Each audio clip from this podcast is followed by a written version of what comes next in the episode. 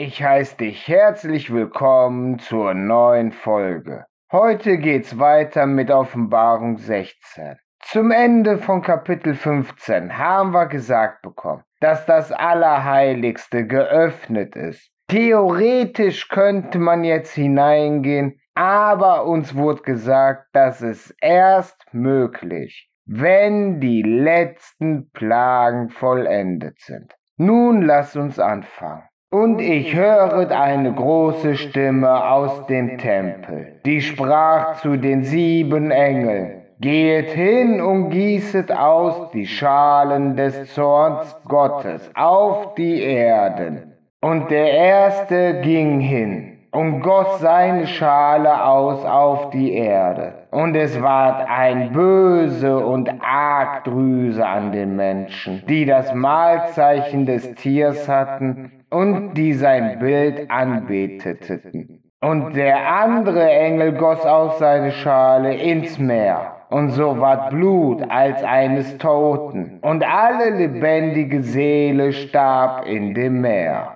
Also der Befehl an die Engel, die Plagen loszulassen, kommt aus dem Tempel, aus dem Allerheiligsten. Und der erste Engel, nachdem er die Schale ausgegossen hat, bekommen die Menschen sowas wie eine schlimme Bollenpest. Aber nicht alle verbliebenen Menschen auf Erden, sondern nur die, die das Mahlzeichen haben und die das Bild angebetet haben. Das heißt also die Menschen, die grundsätzlich dem System der Macht des Tieres anhängen. Und der zweite Engel schüttet seine Schale ins Meer. Und nachdem es wie Blut wurde, sterben alle lebendigen Seelen. Das heißt nicht, dass alle Tiere sterben. Das heißt nicht, dass die Fische, die Pflanzen im Meer und so betroffen sind. Denn im ersten Mose wird gesagt, und so ward der Mensch eine lebendige Seele. Es geht also um die Menschen, die auf Inseln leben und alles, nicht die Menschen, die auf dem Festland sind. Und der dritte Engel goss aus seine Schale in die Wasserströme und in die Wasserbrunnen, und es ward Blut. Und ich höre den Engel sagen, Herr, du bist gerecht, der da ist und der da war, und heilig, dass du solches geurteilt hast. Denn sie haben das Blut der Heiligen und der Propheten vergossen und Blut hast du ihnen zu trinken gegeben, denn sie sind's wert. Und ich höret einen anderen Engel aus dem Altar sagen, Ja, Herr, allmächtiger Gott, deine Gerichte sind wahrhaftig und gerecht. Nachdem also die Meeren nicht mehr für den Menschen geeignet sind, werden die Wasserströme und Wasserbrunnen nicht mehr trinkbar. Das heißt also, da sind die Menschen, die auf dem Festland wohnen, betroffen. Und warum passiert das? Weil die Welt das Blut der Heiligen und Propheten vergossen haben. Sie haben das Blut vergossen und bekommen Blut zu trinken.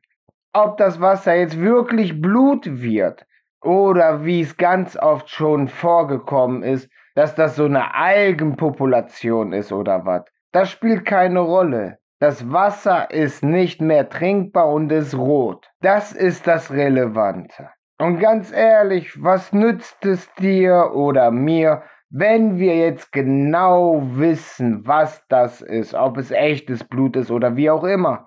Das bringt uns nichts. Wir müssen nur uns merken, das Wasser ist nicht mehr trinkbar. Und es wird gesagt, dass es gerecht ist, was der Herr macht. Und ein anderer Engel aus dem Altar. Wir haben in der Vergangenheit schon gehört, der Altar ist wichtig. Darunter sind die Seelen der Verstorbenen. Auf dem Altar werden die Räucherwerke dargebracht, sprich die Gebete. Und jetzt kommt von diesem Altar wieder eine Stimme und sagt, ja, Herr allmächtiger Gott, hier könnte man jetzt wieder mal eine Trinität ableiten, aber der Kontext lässt es nicht zu. Denn es heißt, deine Gerichte sind wahrhaftig und gerecht. Das heißt, hier ist das Wort Gott schon wieder oder allmächtiger Gott.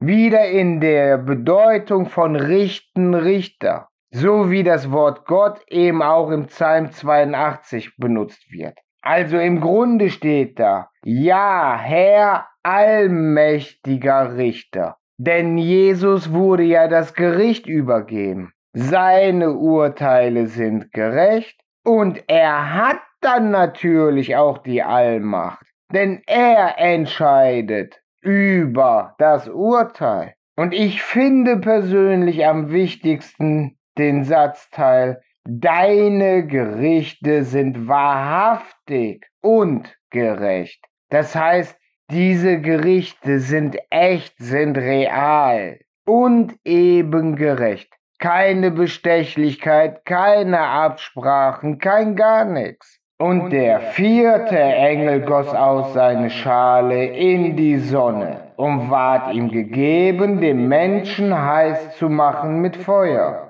Und dem Menschen ward heiß vor großer Hitze. Und lästerten den Namen Gottes der Macht hat über diese Plagen und tat nicht Buße, ihm die Ehre zu geben. Dieser Abschnitt erinnert mich immer wieder an diese Klimadebatten. Es ist schon prophezeit, dass es richtig heiß werden muss. Das heißt, wenn mir jemand was vom Klimawandel erzählt und Hitzewelle und alles, dann weiß ich, es muss so sein. Es muss diese Entwicklung geben. Aber interessant ist, dass die Leute nicht hergehen und sagen, oh, was haben wir getan, dass wir sowas verdienen? Nein, sie lästern Gott und halten es für ungerecht, wenn sie denn wenigstens dann umkehren würden. Aber wie wir vorher schon gesagt bekommen haben, nachdem die siebte Posaune erklang, und das Zorngericht anfängt, gibt es keine Zeit der Umkehr mehr. Und der fünfte Engel goss aus seine Schale auf den Stuhl des Tiers, und sein Reich ward verfinstert, und sie zu bissen ihre Zungen vor Schmerzen, und lästerten Gott im Himmel vor ihren Schmerzen und vor ihren Drüsen und täten nicht Buße für ihre Werke. Also hier kriegen wir noch einmal gesagt, dass die Leute nicht umkehren. Und wenn hier steht, auf den Stuhl des Tieres, ist es der Thron des Tieres. Und nicht alles wird verfinstert, sondern nur sein Reich. Unterm Strich ist es zwar dasselbe, denn wir haben ja schon festgestellt, dass das Reich des Tieres weltweit sein wird. Aber vom Grundsatz her verfinstert sich nur das Reich. Hier können wir diskutieren, ob sich das als ein Symbol auslegen lässt oder tatsächlich eine Verfinsterung stattfindet. Das kann auch ein Ausspruch sein, um zu sagen, Jetzt geht es unter, das Reich des Tieres. Aber ich denke, diese Verfinsterung ist real. Denn die Leute in diesem Reich zerbeißen sich ihre Zungen und lästern Gott wegen ihren Schmerzen. Und wegen diesen Drüsen, also dieser Art Bollenpest. Und der sechste Engel goss aus seine Schale auf den großen Wasserstrom Euphrat. Und das Wasser vertrocknet, auf das bereitet würde der Weg den Königen von Aufgang der Sonnen. Und ich sah aus dem Munde des Drachens und aus dem Munde des Tiers und aus dem Munde des falschen Propheten drei unreine Geister gehen, gleich den Frischen, und sind Geister der Teufel, die tun Zeichen und gehen aus zu den Königen auf Erden und auf den ganzen Kreis der Welt, sie zu versammeln in den Streit, auf jenen großen Tag Gottes des Allmächtigen. Siehe, ich komme als ein Dieb. Selig ist der, der wachet und hält seine Kleider, dass er nicht bloß wandle und man nicht seine Schande sehe. Und er hat sie versammelt an einen Ort, der da heißt auf Hebräisch Hamageddon. Diese sechste Engel ist etwas kompliziert, denn wir haben vorgelesen, dass das Meer, die Quellen und die Wasserströme voll Blut sind. Und jetzt lesen wir, dass der sechste Engel seine Schale auf den Euphrat ausgießt und das Wasser vertrocknet. Jetzt weiß ich nicht, benutzt Johannes das Wort Wasser, damit jeder weiß, dass der Fluss gemeint ist? Der eigentlich mit Blut verglichen wurde, oder hat sich in der Zeit das Wasser wieder erholt? Denn auch bei den Plagen in Ägypten, da hörte ja erstmal eine Plage auf und dann fing die nächste an. Deswegen weiß ich nicht, wie das jetzt genau gemeint ist. Es kann natürlich sein, dass nach jeder Zorneschale die Plage erstmal beendet ist und dann die nächste beginnt. Kann aber natürlich auch sein, dass alles hintereinander erfolgt, ohne großen Pausen. Und hier das Wort Strom des Eu also Wasserstrom des Euphrats nur benutzt wird, damit wir wissen, dass der Fluss gemeint ist. Damit wir nicht irritiert sind, wenn da steht das Blut des Euphrats oder sowas. Und dass das Wasser im Euphrat vertrocknet, dient nur dazu, damit die Könige aus dem Osten ihren Weg gebahnt bekommen. Jetzt wissen wir, der Drache ist Satan, der Ankläger, der Verdreher. Aus seinem Mund kommt ein unreiner Frosch, aus dem Mund des Tieres, also was nach meiner Auffassung die Nachfolgeinstitution der Kirche oder sowas wie die NATO-EU sein wird, und der falsche Prophet. Jetzt weiß ich nicht so recht, wer oder was der Prophet ist, dieser Unreine. Aber hier sehen wir wieder, der Widersacher hat eine Dreieinigkeit. Genauso wie damals in Ägypten, in Babylon, wo auch immer. Die hatten alle eine Dreieinigkeit. Und da das Licht mit der Dunkelheit, mit der Finsternis keine Gemeinschaft hat, kann es bei uns auch keine Dreieinigkeit geben.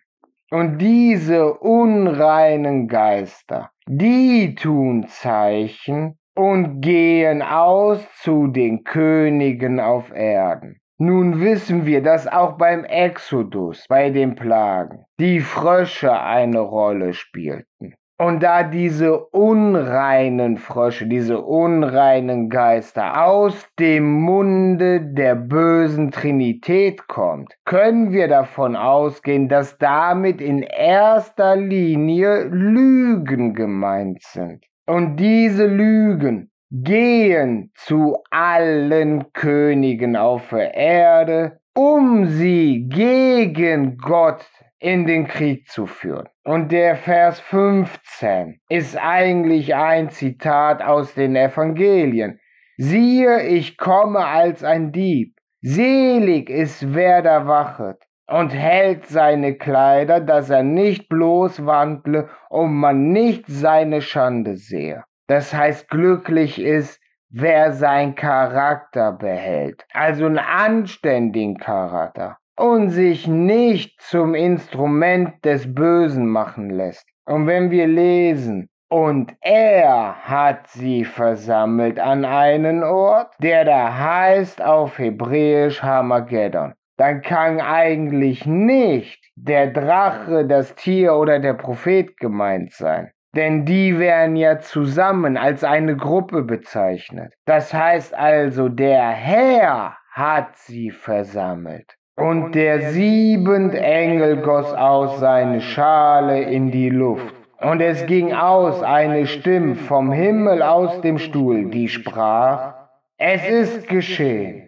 Und es wurden Stimmen und Donner und Blitze und ward eine große Erdbebung, dass solche nicht gewesen sind. Solche Erdbebung also groß.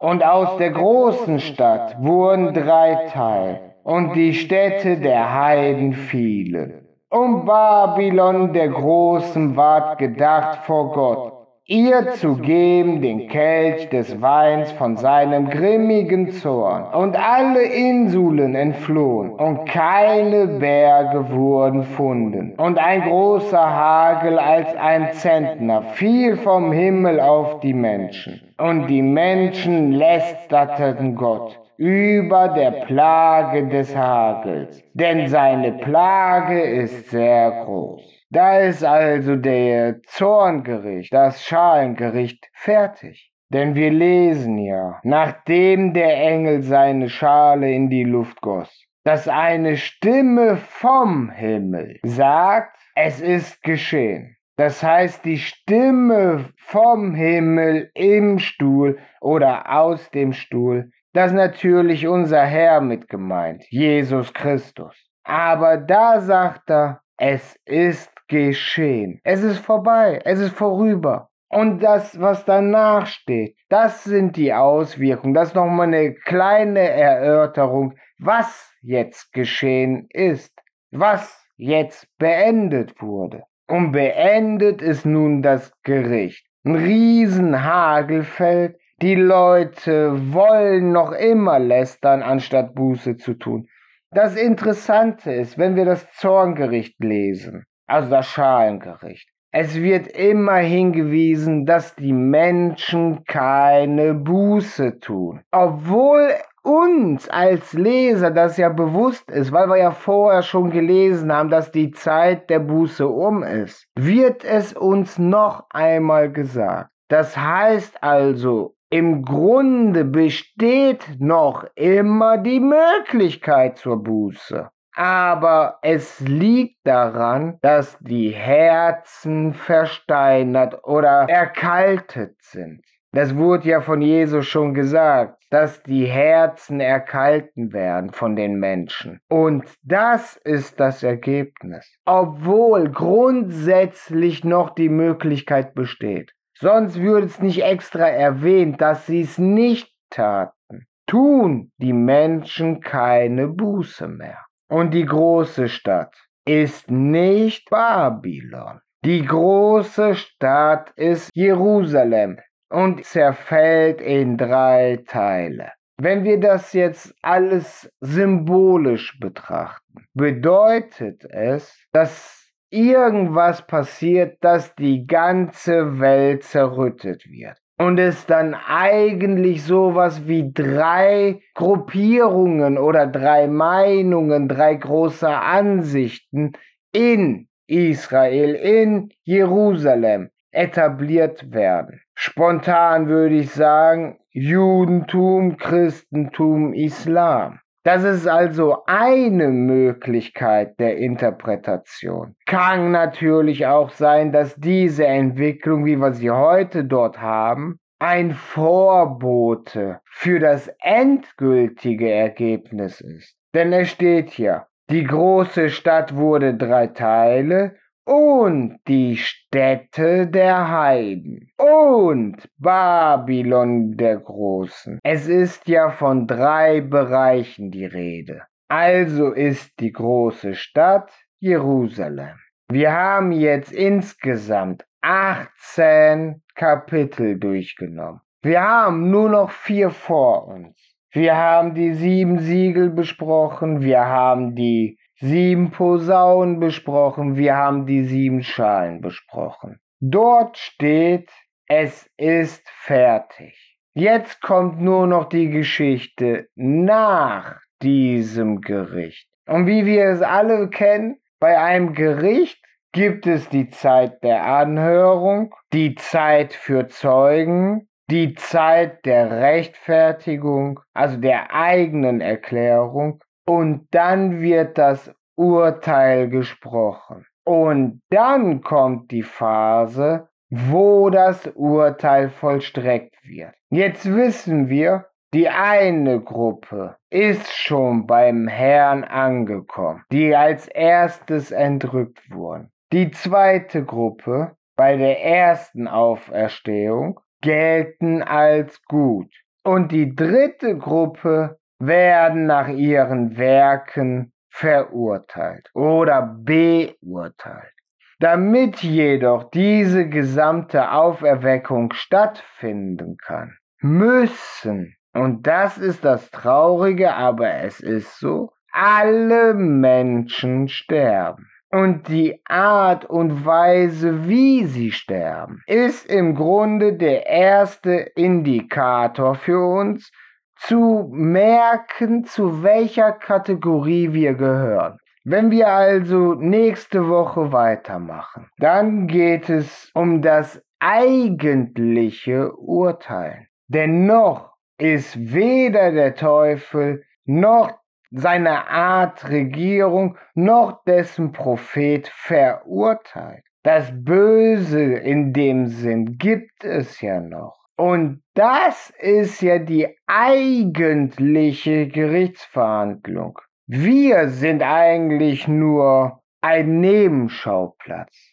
Der eigentliche Streit geht zwischen unserem Herrn und Satan. Das ist der eigentliche Streit. Der eine sagt, die Menschen, das Leben ist wert, beschützt und geschützt zu werden. Der andere sagt, Lasst die doch alle umkommen, die sind es nicht wert. Der eine sagt, das Leben, die Menschen ist es wert, Belehrung zu geben. Die sind es wert, dass man ihnen die Hand reicht und sie anleitet, vernünftige Lebewesen zu sein. Und der andere sagt, nein, anleiten zum Vernünftigen brauchen wir nicht. Die Menschen sollen mal lieber so sein, wie sie sind, nämlich primitiv und tierähnlich. Und dann Gib den einfach für einen Moment das Gefühl von Glück und Zufriedenheit und lass sie alle in eine Verderbnis rennen. Und das ist es, was wir jeden Tag freiwillig mitentscheiden. Du entscheidest mit deinem Handeln, mit deinem Denken, wer von beiden recht hat. Wenn du meinst, Jesus, unser Erlöser, hat recht, dann bist du bemüht zu sagen, jeder kann sich zum Besseren ändern. Wenn du aber im Innersten denkst, der Mensch kann sich nicht wirklich verbessern, auch nicht zum Besseren ändern lassen oder so, dann gibst du dem Widersacher recht. Und das ist der eigentliche Disput, um den es die ganze Zeit geht. Aber bevor der Widersacher sein Urteil bekommt, werden unsere Urteile gefällt. Und wie wir gesehen haben, gibt es einmal die Gruppe, die vorentrückt wird. Dann gibt es die Gruppe, die gut sind und weiße Kleider bekommen die aus allen Nationen, aus allen Menschengruppierungen herkommen, die durch die Trübsal gegangen sind. Das heißt, das sind die, die das Posaunengericht miterlebt haben. Und zum Ende des Posaunengerichts wird noch einmal getrennt bei den Nachfolgern Christi, nämlich die, die tatsächlich aufrichtige Christen sind und die, die nur Pseudochristen, Namenschristen sind. Da wird nochmal unterschieden. Und dann eben die letzte Gruppe, die keine Buße tun. Und ich unterstelle den Menschen einfach, dass sie unfähig sind, Buße zu tun, weil sie einfach ein kaltes Herz haben und diese Entscheidung noch nicht einmal bewusst treffen. Denn wer entscheidet sich denn bewusst für ein hartes Urteil mit Seuchen, Krankheit, keine Möglichkeit zu trinken? Und wenn wir die Flüsse und Meere nicht mehr zum Trinken nutzen können, dann können es die Tiere auch nicht. Dann verenden die Tiere ebenfalls. Und wenn die Tiere verendet sind, dann werden viele Menschen Hunger leiden. Also die Konsequenzen von diesen einzelnen Schalengerichten, die sind heftig. Und ich frag dich nochmal, welcher Mensch entscheidet sich bewusst für so eine Konsequenz? Keiner. Das heißt, die Menschen, die nicht Buße tun, die nicht umkehren, die verstehen einfach nicht, was sie machen. Ich hoffe, du gehörst nicht dazu. Ich hoffe, du lernst Step by Step, worum es geht. Ich hoffe, du prüfst meine Aussagen. Ich hoffe, du liest selber in deiner Bibel. Ich freue mich, wenn du die nächste Woche wieder dabei bist und bedanke mich, dass du bis zum Schluss zugehört hast. Bis dann.